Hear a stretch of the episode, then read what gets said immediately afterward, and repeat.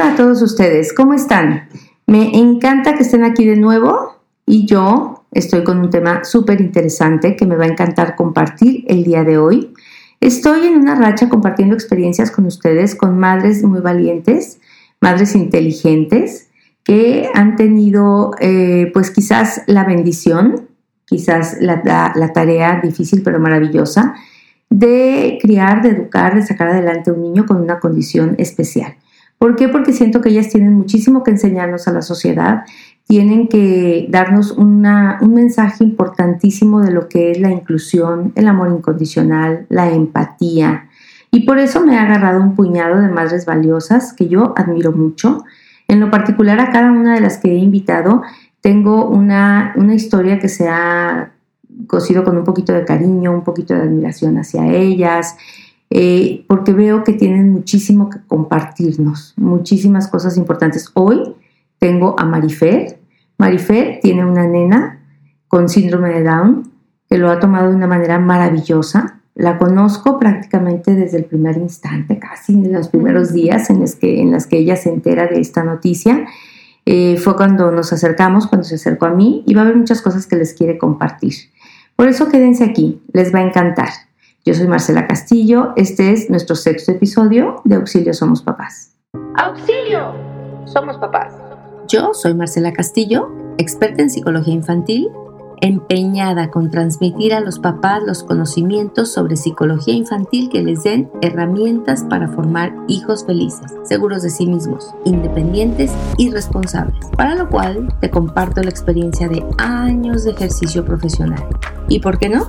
Invito a expertos en ciertos temas que nos den luz, nos destruyan mitos de todos tipos que obstaculizan la crianza y te den tips efectivos. ¿Sabes por qué? Porque ser papá es la labor más trascendente del ser humano. Y somos seres exitosos solo cuando vemos a nuestros hijos alcanzar el éxito.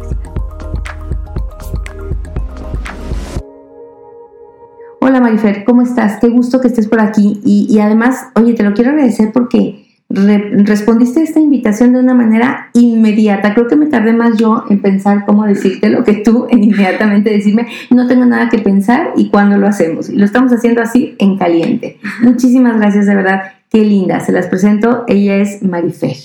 Hola Marce, muchísimas gracias por invitarme y muchas gracias por tocar este tema de la inclusión porque si bien mucha gente sabe lo que es por encimita y, y quiere formar parte de esto, no saben por qué lado abordar. Finalmente somos muchísimas mamás, cada cabeza es un mundo y tenemos diferentes expectativas con respecto a la inclusión. Eh, afortunadamente, el año pasado, cuando mi hija inició en la escuela, muchas mamás del grupo se acercaron a mí para decirme cómo, qué es lo que estás buscando de nosotras como sociedad, como mamás, cómo guío a mi hijo o mi hija a una inclusión verdadera. Entre comillas, porque para mí una inclusión verdadera es una, para otras mamás es otra, y finalmente cada quien pica piedra para el lado que considera que es lo más saludable para su hija. Sí, exactamente. Y ese es uno de los esfuerzos que yo estoy haciendo en esta segunda temporada, concientizar un poquito para que seamos un mundo mucho más inclusivo, un mundo, mucho más empático, que es parte como de mis misiones. Pero a ver, empezando, empezando desde el principio, a lo mejor yo ya me lo sé, porque yo te vi, pero para que los demás lo sepan, me encantaría que, les compartieras a ellos, como me lo compartiste a mí. ¿Cómo viviste la noticia? Llega a tu vida tu primer bebé, con, bueno, con toda la ilusión del universo, tanto tú como tu mamá como yo estábamos muy emocionadas, porque déjenme contarles que, que yo quiero mucho a la mamá de Fer y cuando yo fui abuela por primera vez, poquito después, ella iba a ser abuela por primera vez. Entonces, pues estábamos vueltas locas de emoción el par de abuelas. Este, y, bueno, pues obviamente la seguí muy de cerca, este nacimiento del bebé. Y me gustaría que les compartiera, Fer, cómo, cómo es que vives el nacimiento de Julieta, cómo te enteras, qué sucede, qué pasa en ese momento contigo, con tu esposo como pareja. Bueno, Marcia, al contrario de lo que la mayoría de la gente piensa, porque se hace un estudio durante el embarazo para detectar temprano la condición, eh, la mayoría de, de, las mamás, o por lo menos la mayoría de las que yo conozco, no se enteran sino hasta que nace el bebé. Son muy pocas, solo conozco a una sola que se ha enterado durante el embarazo. Son muy pocas las que se enteran. antes. Creeríamos que ya tienes la noticia antes. Exactamente. Entonces, em, sí, Julieta fue una niña planeada, muy deseada. Tuvimos la suerte, nos pegó a la primera, todo ¿Estás padrísimo. joven? Sí, tengo ahorita 35 años, tenía 30 en el momento que Julieta nació. Este, ya tiene 5 años, mi chaparra. Em, y entonces fue una niña planeada, deseada. Tuvimos esta maravillosa suerte, nos pegó a la primera, fui a los cursos psicoprofilácticos, todo el embarazo sanísimo, maravilloso, creciendo la niña como debe de ser, sin ninguna alerta. Fue un, un parto tal cual como nos lo dictaron en el curso psicoprofiláctico, todo perfectamente sano, perfectamente doloroso, ¿Cómo debe de ser? perfectamente largo. Si no, los, si no duelen, no los quiere uno. Definitivamente. Es parte del sacrificio. Exacto. Sí, y, y fue muy bonito, estaba agotadísima, Julieta nace casi a las 12 de la noche, entonces yo tenía desde las 9 de la mañana en trabajo de parto, estaba completamente agotada, nace, me dicen que está perfecta, muy sana, y me la van a llevar al día siguiente a las 9 de la mañana. Esta visita yo me levanté muy emocionada. ¿No la viste en el momento en el que nació? Sí, en el momento que nació la cargué todo. Como una bebé Perfectamente perfectamente normal. hermosa, mi nena, todo Sí, perfecto. este, digo que es hermosa, sí. pero no te llamó la atención nada. Nada. A Ok. las dos horas nos dijeron que estaba evolucionando perfecto, que le iban a dejar dos horas más en, en la Incubadora. incubadora y se salía. Entonces, la niña estaba sana, perfectamente sana. Está perfectamente sana. Y entonces, eh, al siguiente día yo me levanté muy temprano para arreglarme para mi hija, bañarme, cambiarme. Y llegan las 10 de la mañana y nada, 11, nada. Fue un parto natural. Fue parto natural llega la doctora y nos dice que tiene un, un problema de succión, entonces se, la- se va a quedar en observación, pero que está bien, no hay nada de qué preocuparse. Este problema de succión lo, he- lo he escuchado repetidamente a las mamás que tienen algún, algún hijo con síndrome de Down, a muchas les sonará, porque es algo muy común. Pasa todo el día y no me la llevan. Esto ya para mí fue Alarmante. aterrador Sí. sabía que algo estaba pasando y no sabía qué, preguntaba y me decían que la niña estaba sana y que estaba bien, pero no me la llevaban en todo el día. Y obviamente también esto era un cúmulo de sensaciones y emociones hormonales, Claro. porque yo sentía ese despegue de mi bebé, sentía que me necesitaba, yo la necesitaba a ella también.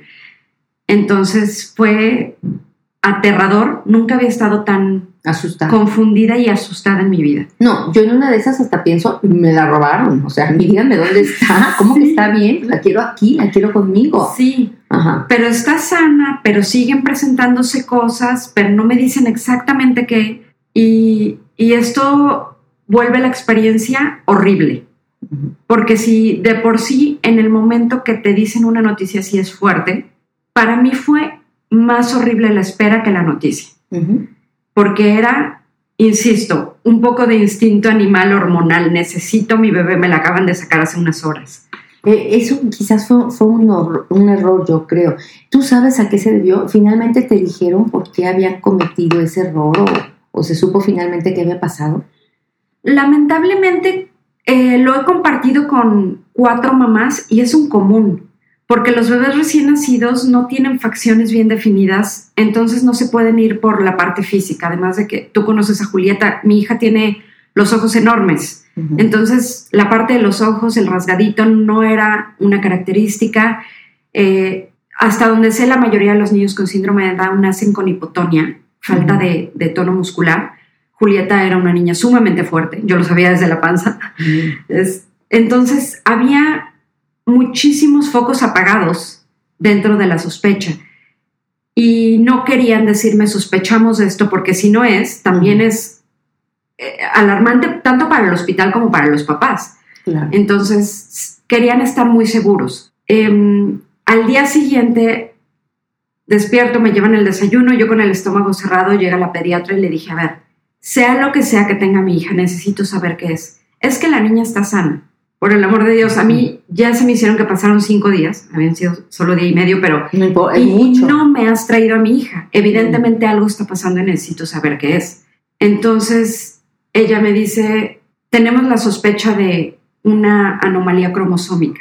Lo primero que a mí me viene a la cabeza es síndrome de Down, porque es el más común, el más conocido, y pregunté de qué se sospecha. Ella se quedó callada un rato y luego me dice síndrome de Down.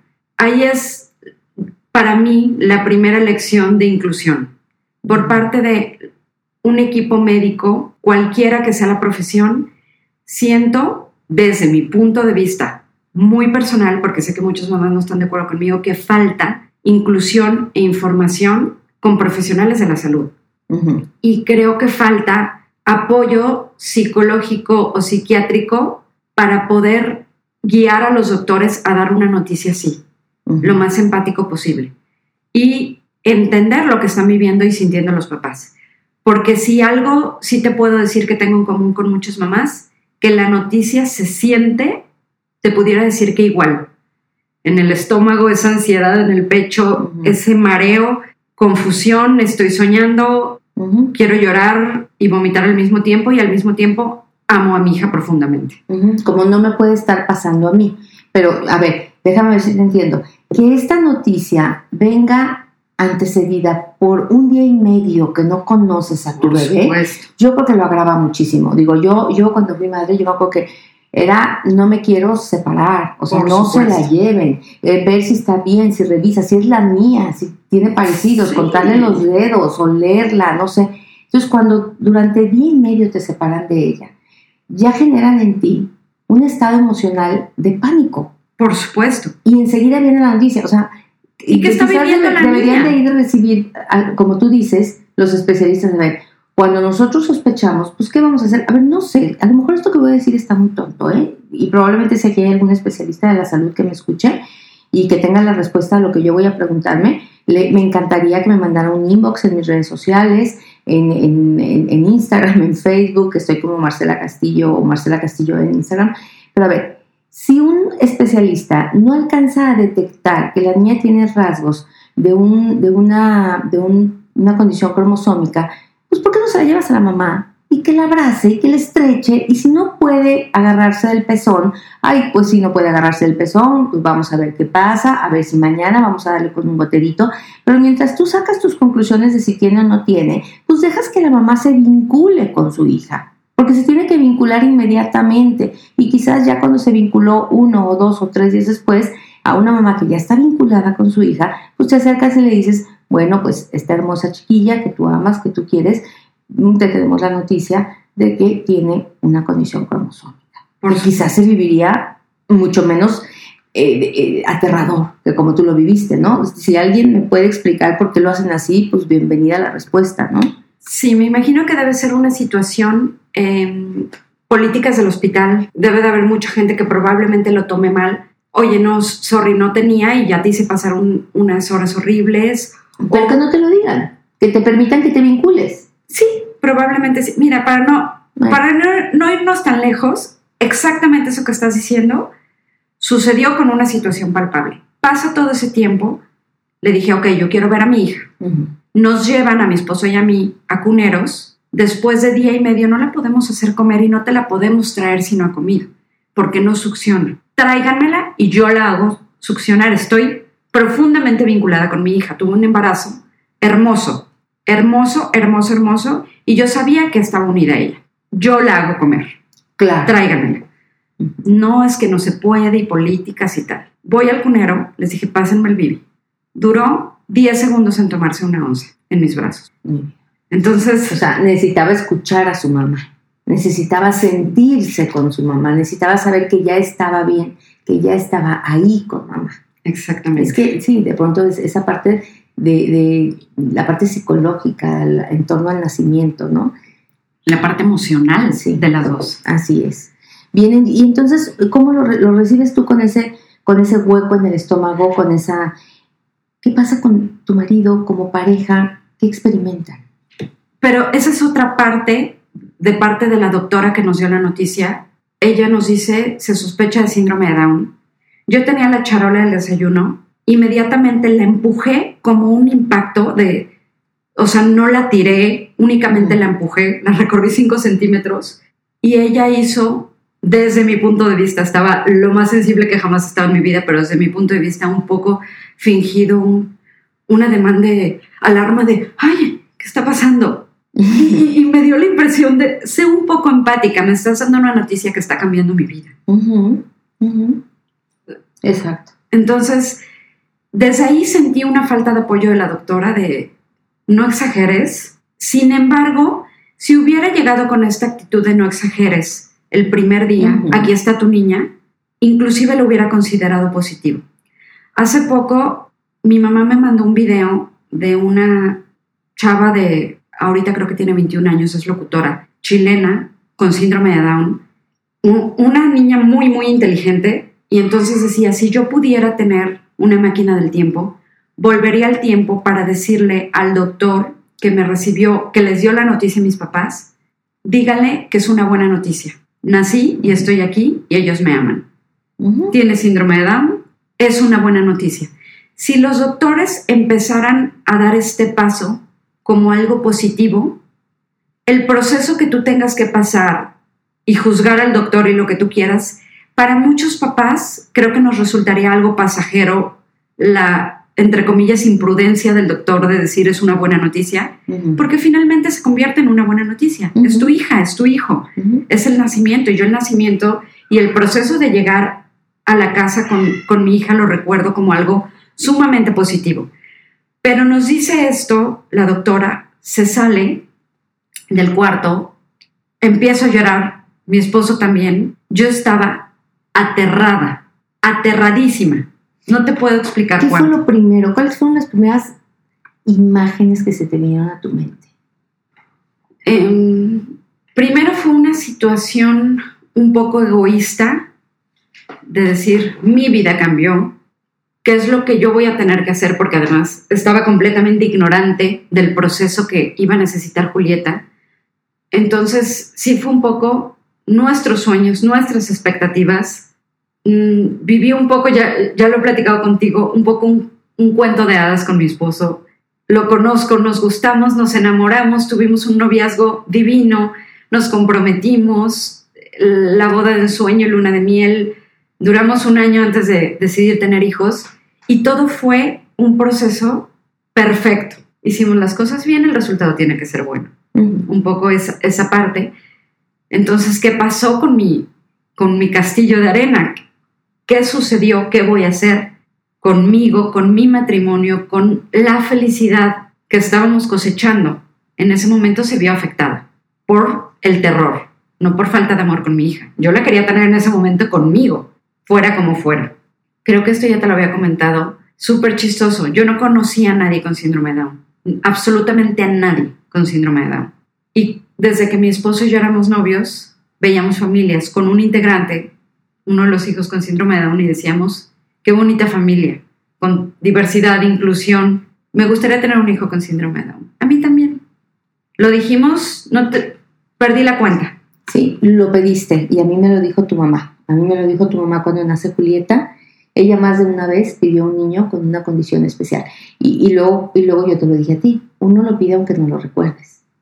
Aunque tú no te acordaras que en esta vida lo has pedido, que sí te acuerdas, pero tú lo pediste. Y tú elegiste ser mamá de esta niña. No te rajes, ¿te acuerdas que te dije? ok. Pues sí, fueron momentos bastante duros, yo sé, al principio me tocó acompañarte porque además algo que pasó eh, con Fer es que de pronto las personas te quieren ayudar, pero algunas veces en ese afán de ayudarte es mucho más lo que te dan para abajo, es mucho más lo que te eh, lo que te angustian con una información que es excesiva, te llenan de información, te llenan de estadísticas, te llenan de casos, eh, y eso es lo que menos necesita una mamá que tiene en sus brazos a un niño con una condición especial y que va a empezar a descubrir la vida y el camino y el sendero de aprendizaje profundo que este niño con una condición especial te va enseñando. Cada uno te va enseñando un sendero muy particular que ninguna otra mamá con un niño con síndrome de Down lo conoce, que ninguna otra mamá con otra condición especial lo conoce. Y tú tenías que conocer el tuyo, me queda claro. Y de pronto, sí, recuerdo que, te sentiste como muy este, invadida por demasiada información. ¿No así recuerdas? Es, así es.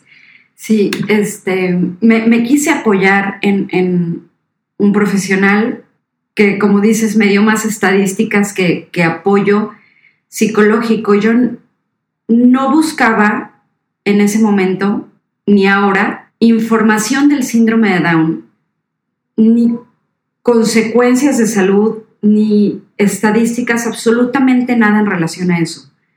Quería estar bien para mí, para mi hija, para mi esposo. Me considero una persona fuerte, con inteligencia emocional, que como bien lo decimos, lo pedí, lo quería y sabía que iba a estar bien, porque sé cómo, cómo me repongo. Pero quería estar bien ayer. A mí algo que me pesaba muchísimo es estar tan inestable emocionalmente que me perdiera los primeros días, los primeros meses de mi primera hija, de mi maternidad, de lo que estábamos compartiendo, Miguel, mi esposo y yo, de, de, tener a nuestra primera hija con nosotros que fue tan esperada. Y me pesaba muchísimo perdérmelo por una situación que si bien es normal en, en este proceso, no quería perderla. Es muy hermosa.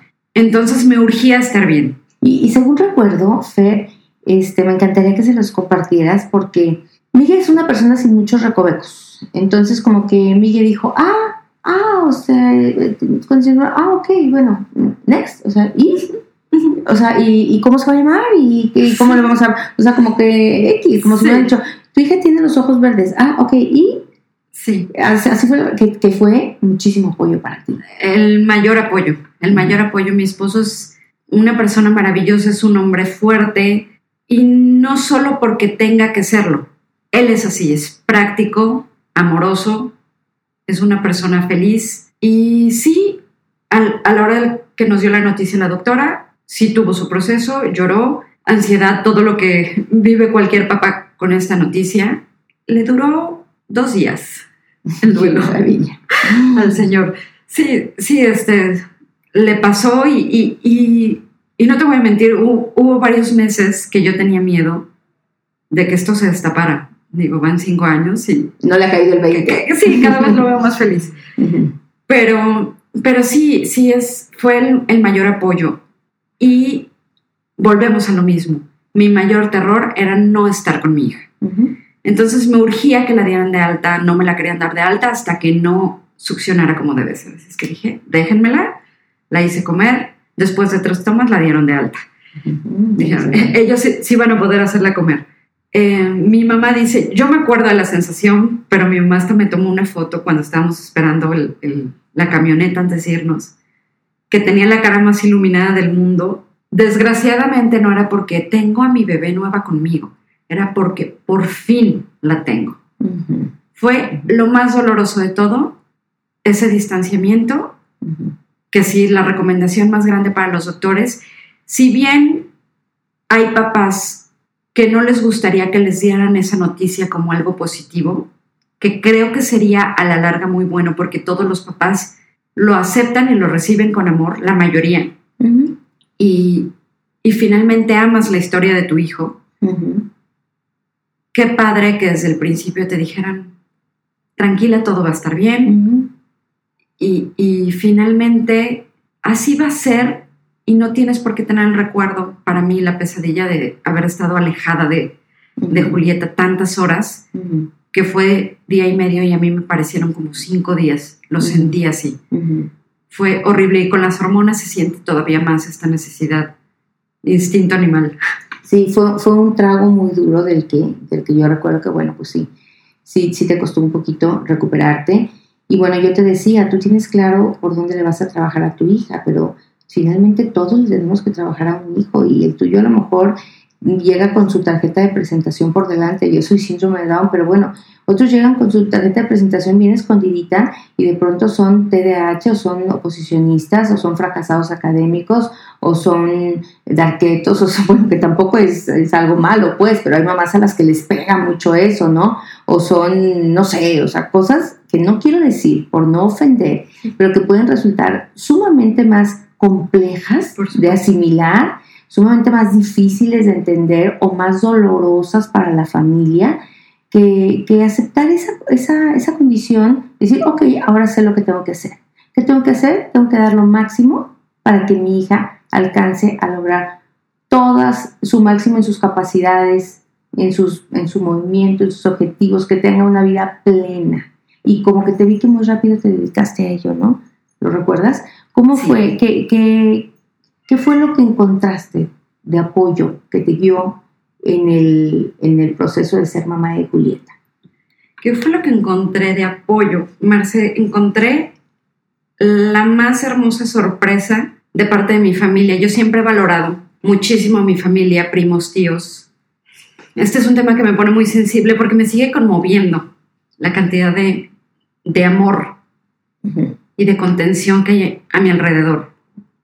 Yo la viví y yo me impresioné. Y yo en ese tiempo estaba pasando por una crisis familiar. Y yo me acuerdo que le decía a tu mamá, es que yo como quisiera sentir esa unión, ese apoyo y ese amor que tú estás sintiendo con toda tu familia. Porque yo estaba en una crisis familiar en ese momento. Y déjame decirte, Fer, yo te envidiaba en ese momento. Platícales, qué padre fue.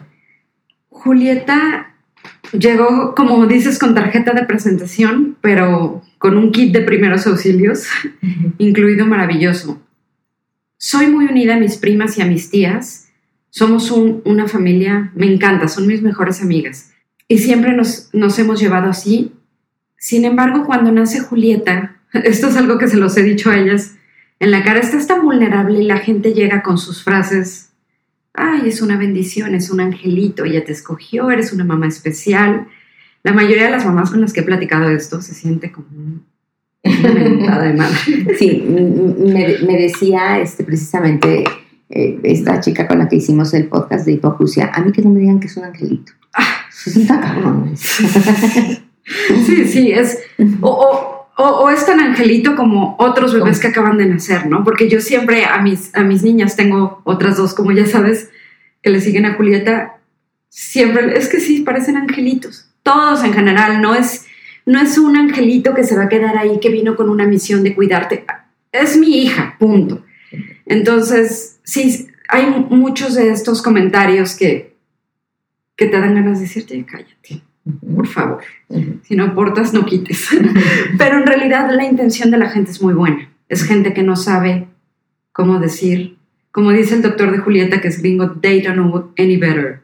Dicen lo que, lo que creen que te va a hacer sentir bien y la intención es buena. Pero en ese momento uno está con la llaga abierta y, y no quieres escuchar esas cosas.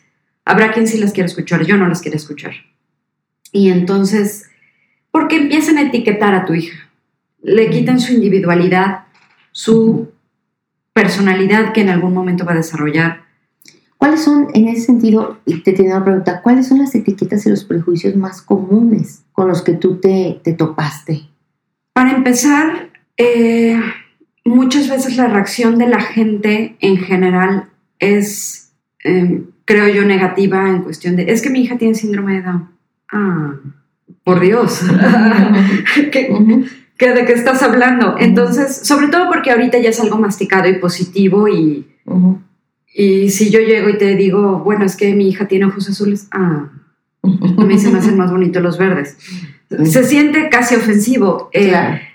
y, y también un poco etiquetas que son generalidades. Habrá mamás que me, que me vayan a matar por esto, eh, mamás que saben mucho más de lo, de lo que yo sé en relación a, la condición, enfermedades limitantes y probablemente etiquetas generales con las que, si bien son ciertas o fueron ciertas en alguna época, cada generación va evolucionando de manera completamente diferente gracias a las terapias, a la atención de los papás y en gran parte a esto que estás haciendo hoy, a la inclusión social. Esto le ha permitido a personas con otras capacidades explotar su- sus capacidades y, y la facilidad que tienen para desarrollar ciertas fortalezas que todos los niños en general y todas las personas tenemos. No son la excepción los niños con síndrome de Down.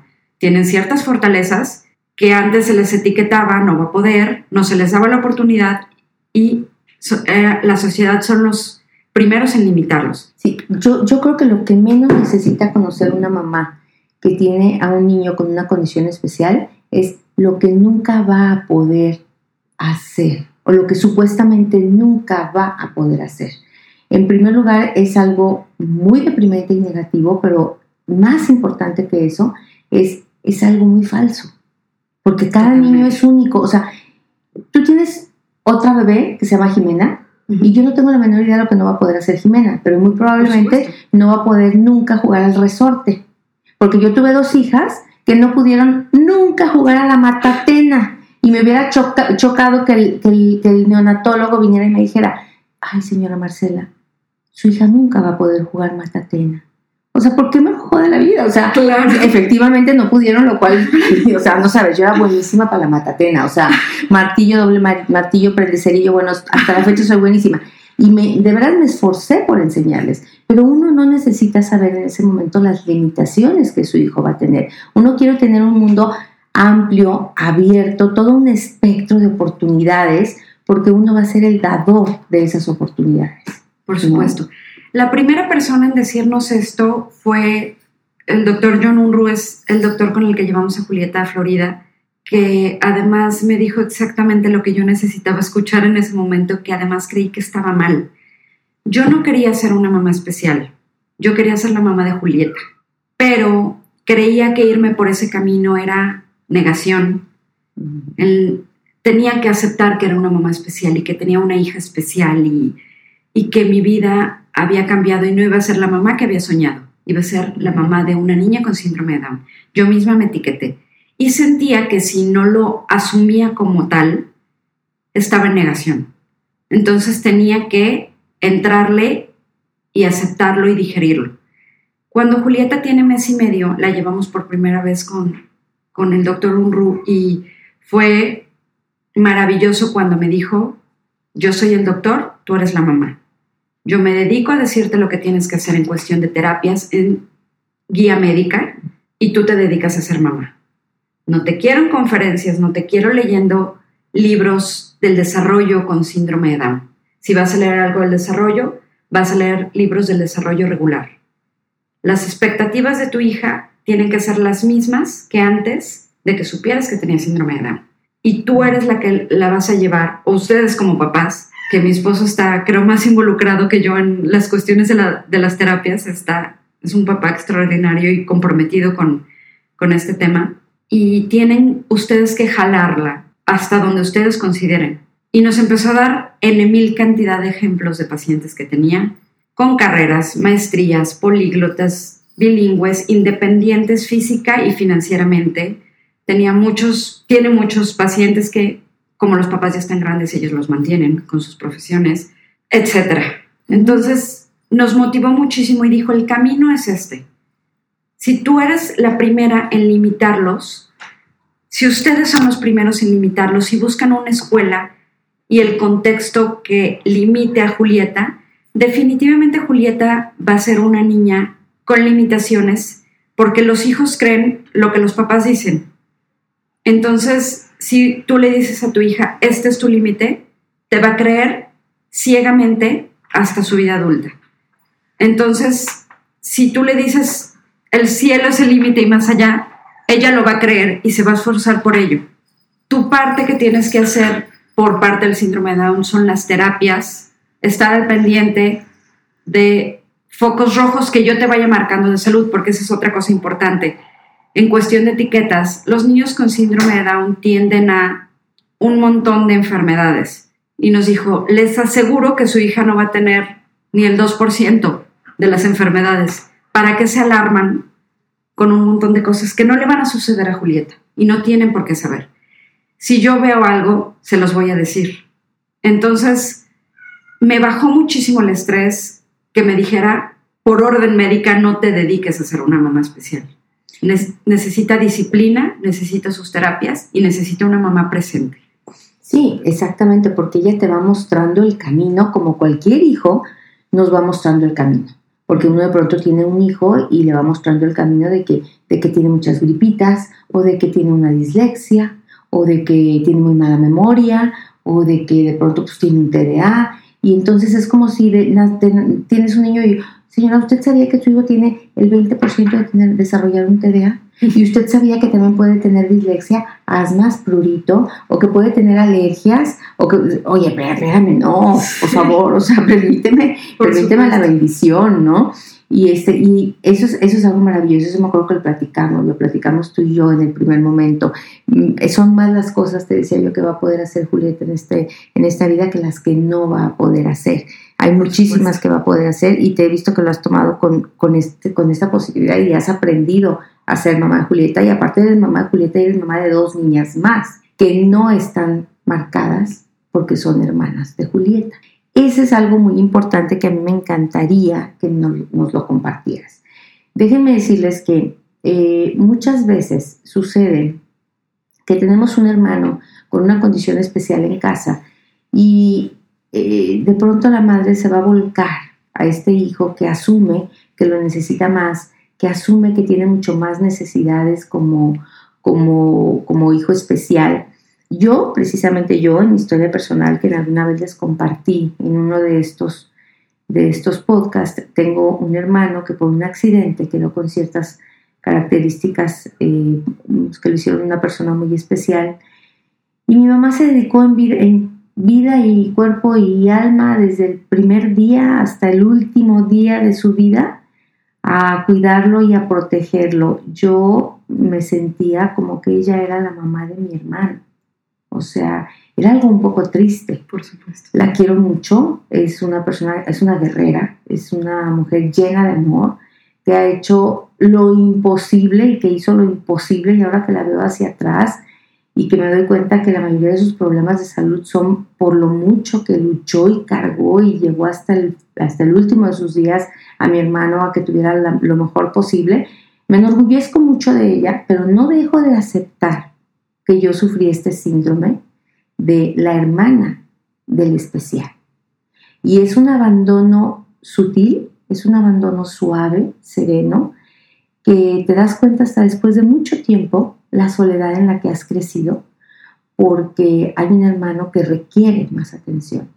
Y esto es algo que yo no veo en Fer y en sus hijas, que en algunos mm, momentos en el que ella me llegó a pedir asesoría pues para sacarle la cuna, para quitarle el pañal, para darle comer, todo era, ya tiene edad, lo intentamos, o sea, y vámonos con todo, fracasamos, ok, se fracasa, ni modo, vuelta para atrás, pero vamos, vamos, vamos adelante, ¿no?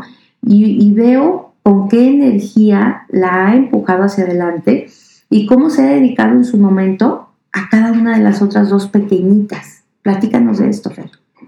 Sí, afortunadamente eh, como te comentaba, ya, ya no te terminé de platicar esa historia de mi familia, pero tenemos un apoyo enorme que nos permite también tener el tiempo para dedicárselo a, Renata y a Jimena. Ellas son chiquitas, tiene año y medio y, cuatro años acaba de cumplir Renata.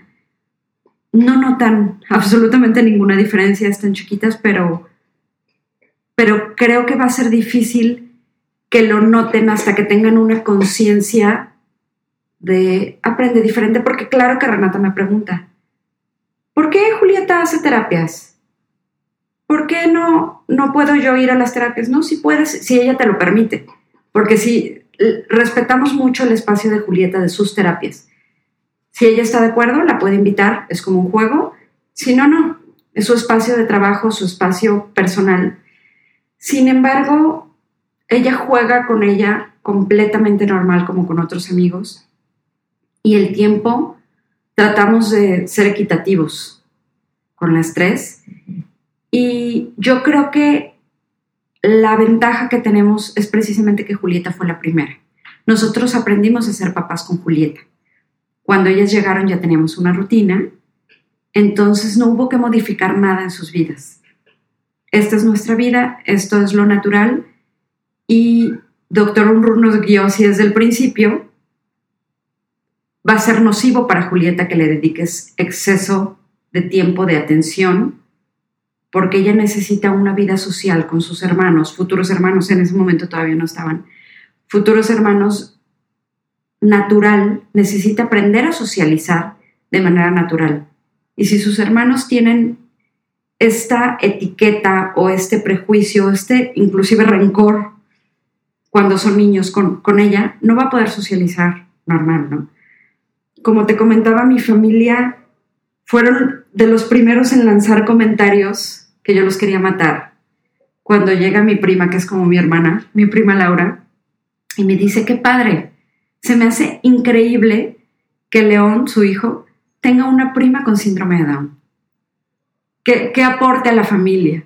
Y yo pensaba, a mí también me encantaría que mis hijas que mis hijas tuvieran que, que, tu hijo tuviera síndrome de Down y que mis hijas tuvieran un primo con síndrome de Down. Qué maravilla sería. Eh, entonces yo lo pensaba no se lo decía pero lo pensaba de esa manera y luego llegaba mi, mi tía Vero que también ha estado siempre al pie del cañón y, y me decía qué padre que nos tocó vivir esto. Aquí vamos a estar Sí, mi reina, aquí vamos a estar como familia, pero las terapias me las voy a chutar yo. Pero no. Voy con doctor Unru, nos dice, van a empezar tres veces al día, todos los días terapia. O sea, sí, estos son mis resultados, pero se necesita chamba. Me petrifiqué otra vez a mí me encanta hacer shopping. Después nos fuimos al mall de shopping. Yo no quería comprar nada. Estaba completamente aterrada por las tres terapias al día durante toda la semana. Llegamos y toda la familia se quiso reunir para ver cómo nos había ido con Doctor Moore. ¿Y qué les dijeron? No, pues que estas terapias y van a ser todos los días, tres veces al día. Y todas dijeron, correcto. Yo lunes en la mañana, yo martes en la tarde yo miércoles tal, tal, tal. Total que nos quedamos mi esposo y yo con tres terapias en total en la semana. Estábamos platicando eso. ¿Y por qué las pelearon? Me las, las peleamos. Estábamos llorando de alegría, muy agradecidos con la vida, con, con nuestra familia, cuando recibo una llamada de mi primo, que es mi primo hermano, crecí con él, pero en la adolescencia cada quien agarró, agarró su rumbo y, y, ya no éramos tan cercanos en ese momento. Eh, y entonces me marca junto con su esposa y me dice, oye, supimos esta situación, no sabíamos que podíamos participar, queremos miércoles en la noche, ¿se puede? Total que nos quedamos con dos terapias a la semana. Eh, y así ha sido, dije, bueno, ¿cuánto tiempo va a ser esto?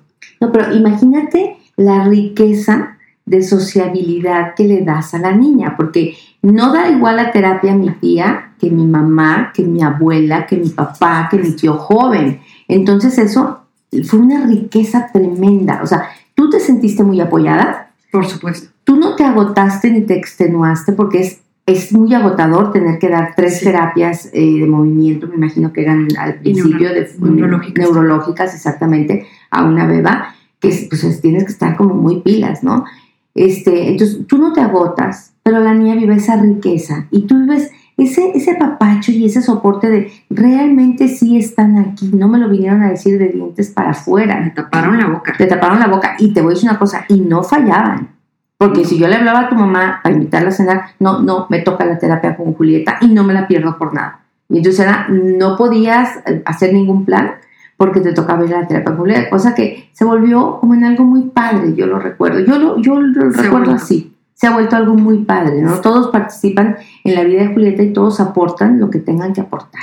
Y, y, llegó un momento en que las terapias ya no fueron tan necesarias, porque aparte entiendo que ha tenido una evolución maravillosa, ¿no? Ha tenido una evolución maravillosa. Sigue con una terapia al día, a excepción de los domingos. Y, y sí pensé, en algún momento va a parar, van a agarrar con su vida y, y, y finalmente fue un, una gran ayuda al principio, pero cinco años y contando. Seguimos con el equipo de Julieta, van, vienen, unos se han tomado descansos, regresan. Eh, tuvimos una racha el año pasado, el año antepasado. Yo creo que en mi cabeza está editado este año y medio. En la cabeza de todos. De todos. Eh, hace como dos años tuvimos una racha que mm, tenían que repartirse los días porque había más terapeutas que terapias. Entonces, y además de, sí, por supuesto, doctor Unru nos corroboró esto que estás diciendo, la diversidad de tacto de voces y de calidad de terapia, porque no había ningún terapeuta cansado, porque era la única terapia que daba la semana, entonces llegaban con toda la pila, toda la emoción a, a dar su terapia la semana y, y era buenísimo y además había diversidad de idiomas. La terapia se ha dado en, en inglés, en francés, en español y un tiempo en italiano. También tuvimos por ahí.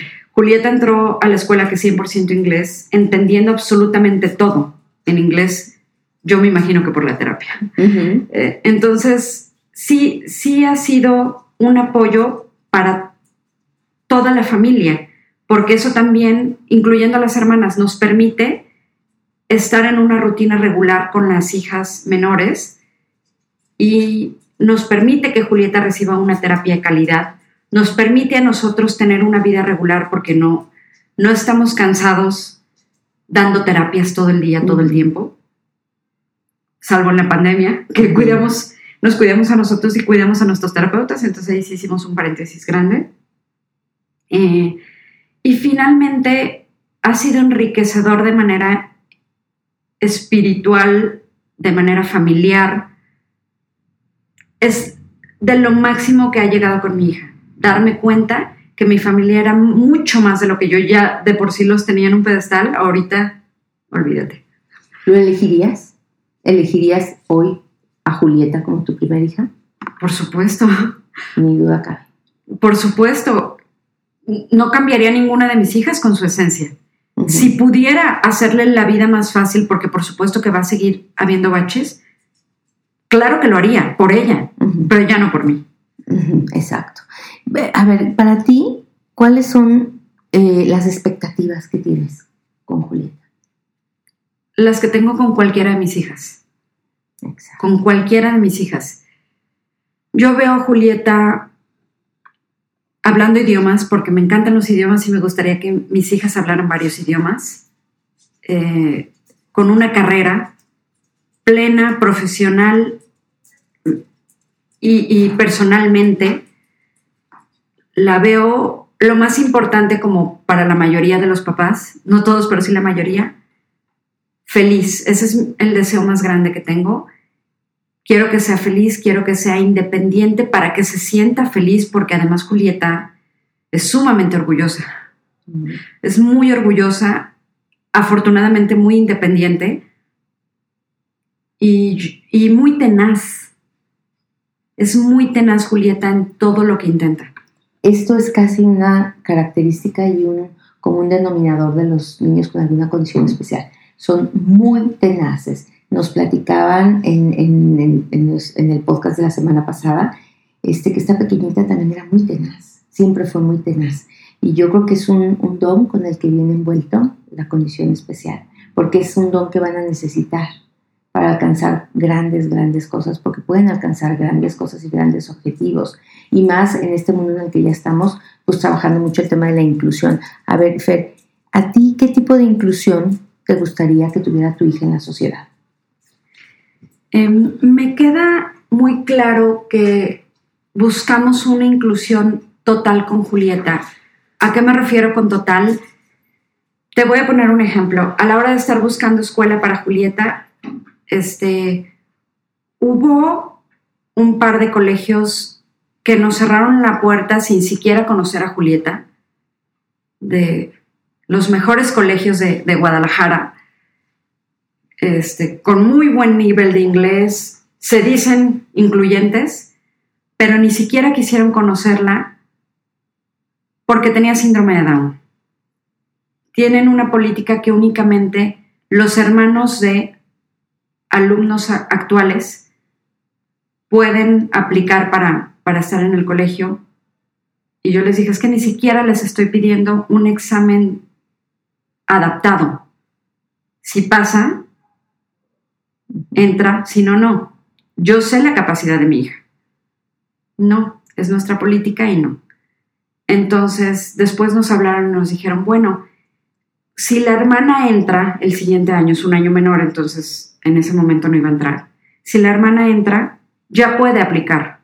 No, bueno, pero es que, a ver, no, no, sé si te pasa lo que a mí, pero a mí el fondo me choca porque digo, a ver, me tiene que abrir la puerta una hermana regular para que yo pueda entrar. Yo no entro por mí, yo entro porque una hermana regular me está abriendo la puerta, lo cual pues tiene un trasfondo que a mí no, me convence. Exactamente. Eso no es inclusión verdadera.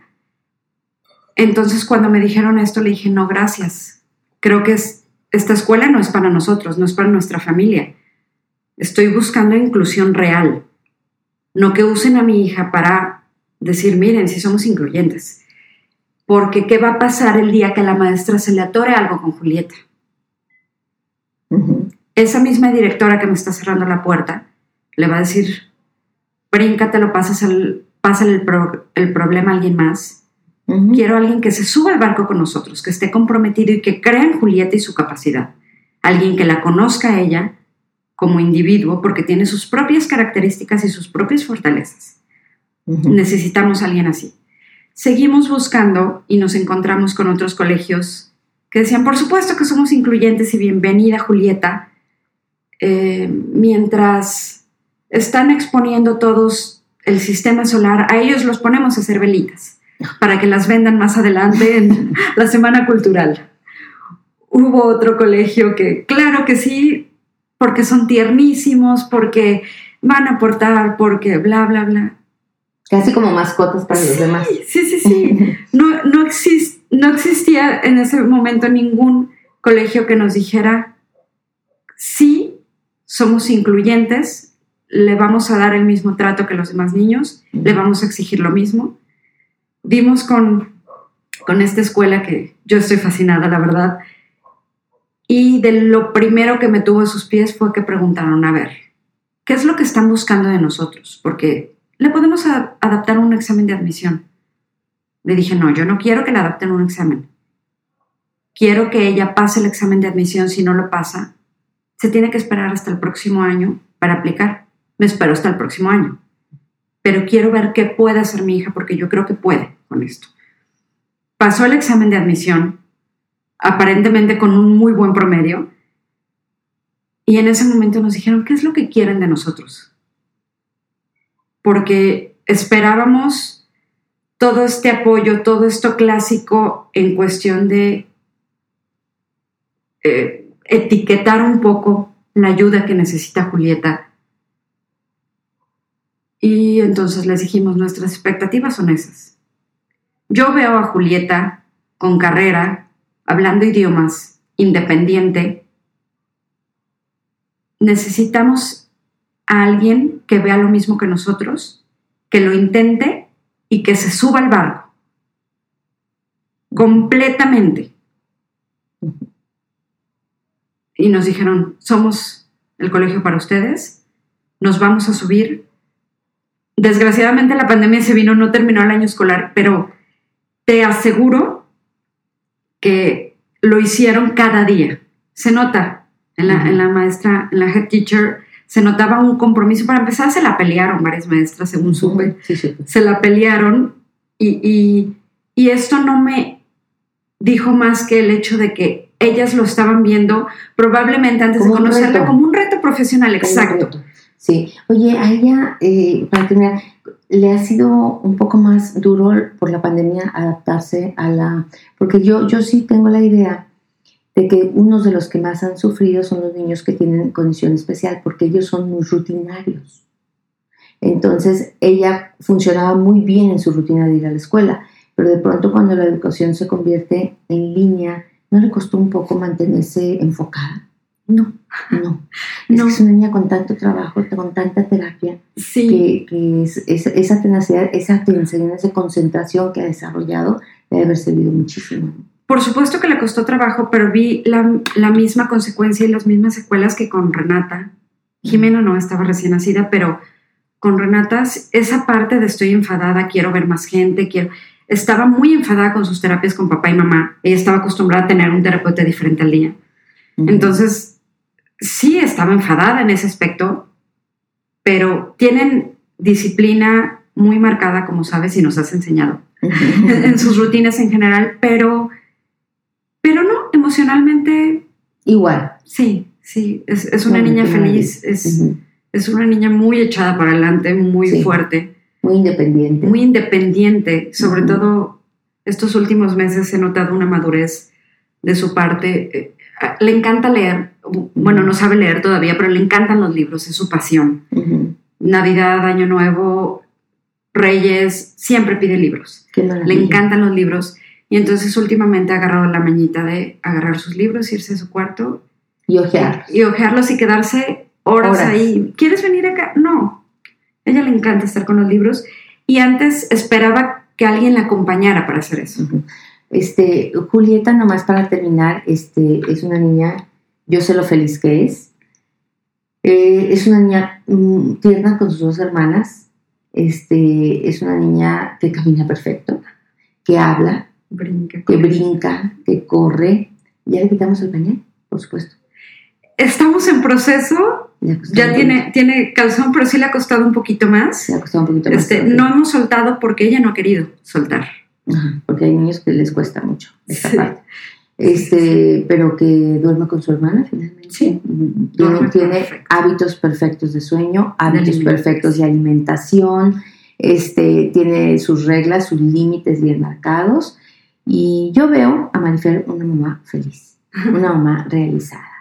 Y es por eso que la invité el día de hoy para compartirles a ustedes todo esto y para sugerirles que trabajemos más en un mundo por inclusión, porque finalmente nuestros hijos van a ser niños mucho más felices cuando se den la oportunidad de aprender y de crecer rodeados de todo lo que este mundo y este universo tiene.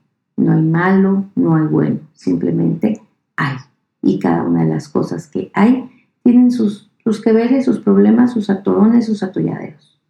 Y no me queda más que agradecerte, Marifer, por este, haber venido Gracias conmigo a hoy a compartir esto. Este, de verdad te felicito.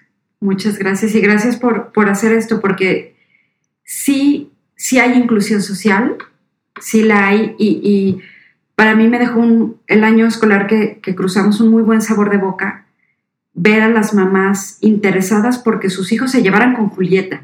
Querían que Julieta fuera amiga de sus hijos y esto fue padrísimo. Supe que hubo inclusive abs- quejas absurdas eh, en dirección de otros grupos de por qué no les había tocado A Julieta. a, a Julieta, a sus grupos, ¿por qué otros niños sí y ellos no? La, la escuela tiende a rotar cada año, entonces les dijeron, les va a tocar en algún momento, ¿no? No se puede. Y esto se me hizo padrísimo, que los papás busquen a sus hijos, eh, acercarlos a la inclusión de manera natural. Creo que también tiene que ver por un rollo generacional. Claro, sí, muchísimo. Y también estar preparados porque, porque pues nosotros podemos en cualquier momento tener una situación especial en nuestra familia y va a ser mucho menos duro y mucho más eh, fácil abrazar una realidad cuando te has quitado tantos paradigmas, tantos tabús este, mm, infundados, inadecuados, ¿no? Para que tengamos un mundo, un mundo mejor, que pues eso es en lo que estoy yo comprometidísima en dejar para quien se los quiera dejar, porque bueno, este, es difícil, es difícil, hoy vende, hoy vende mucho el que enseña sus uñas y, y vende poco el que trata de, de mejorar el mundo, pero bueno, ese es, el, ese es el intento que estamos haciendo día con día. Yo, si ustedes quieren eh, comunicarse con Marifer, tener alguna información, algún contacto con ella, saber del doctor que le ha ayudado tanto, bueno, búsquenme en mis redes sociales, ya saben, en, en Instagram estoy como Marcela Castillo, ¿eh? en Facebook como Marce, Marce Castillo, y me dio mucho gusto que me acompañaras. Esto fue Auxilio, Somos Papás, el podcast. Hasta luego.